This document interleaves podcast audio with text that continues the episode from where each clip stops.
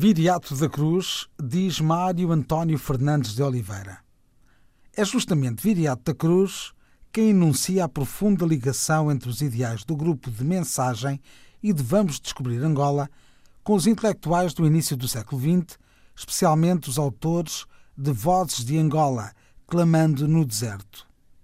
Queremos reavivar o espírito combatente dos escritores e africanos do século XIX, de Fontes, José de Fontes Pereira, 1823-1891, e dos homens que compuseram a voz de Angola clamando no deserto. Os poetas devem escrever acerca dos interesses reais dos africanos e da natureza social da vida africana, sem nada concederem à sede do exotismo colonial, ao turismo intelectual e emocional do prurido e curiosidade dos europeus. Vamos descobrir Angola. Foi nessa perspectiva a palavra de ordem lançada em Luanda em 1948 por um grupo de estudantes e de jovens intelectuais. Coube a Viriato da Cruz o mérito da sua formulação teórica e estética. O movimento, escreveu ele mais tarde, deveria retomar, mas sobretudo com outros métodos, o espírito combativo dos escritores africanos dos fins do século XIX e dos princípios do século XX. Esse movimento combatia o respeito exagerado pelos valores culturais do Ocidente, muitos dos quais caducos, incitava os jovens a descobrir Angola em todos os seus aspectos, através de um trabalho coletivo e organizado, exortava a produzir-se para o povo, solicitava o estudo das modernas correntes culturais estrangeiras, mas com o fim de repensar e nacionalizar as suas criações positivas e válidas.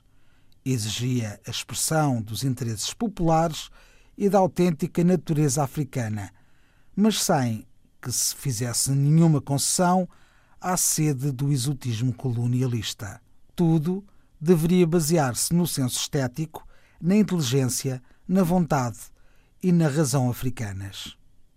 As posições de Viriato da Cruz, como humanista, revolucionário, para além dos poemas que deixou, fazem parte da construção da história moderna de Angola e a sua compreensão exige que recuperemos o pensamento de Viriato e a sua intensa atividade na criação dos movimentos anticoloniais.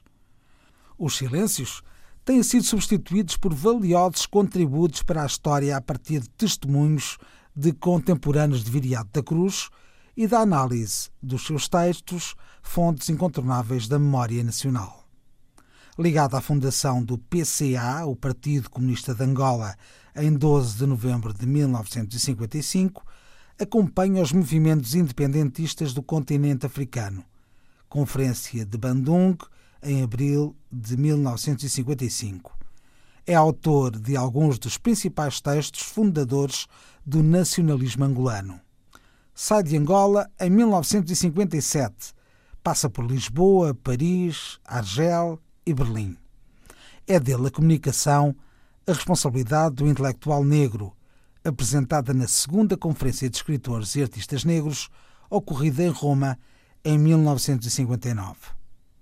Foi membro do Comitê Diretor do MPLA, sob a presidência de Mário Pinto de Andrade desliga-se do Comitê Diretor em 1962 por divergências em relação à luta e à prática política. Acaba por ser expulso do movimento e integra a Frente Nacional de Luta pela Libertação de Angola, com o intuito, segundo palavras do nacionalista Edmundo Rocha, de fazer dela um grande movimento de massas camponesas inspirado no modelo maoísta. A partir de 1966, Viriato vive em Pequim uma vida de grande privação, miséria e perseguição política. As cartas de Pequim, enviadas à sua amiga, a Monique Chasmouzi, e publicadas em livro pela editora angolana Chá de Cachinde em 2004, lançam luz sobre esse período de Viriato em Pequim. O livro foi organizado por Christine Messiaen e Michel Laban e revela um viriato lúcido e corajoso, como sempre foi. Propostas de leitura, Cartas de Pequim, coordenação de Michel Laban e edição Chá de Cachinde, com prefácio de Edmundo Rocha. E ainda a música de Rui Mingas, Namoro.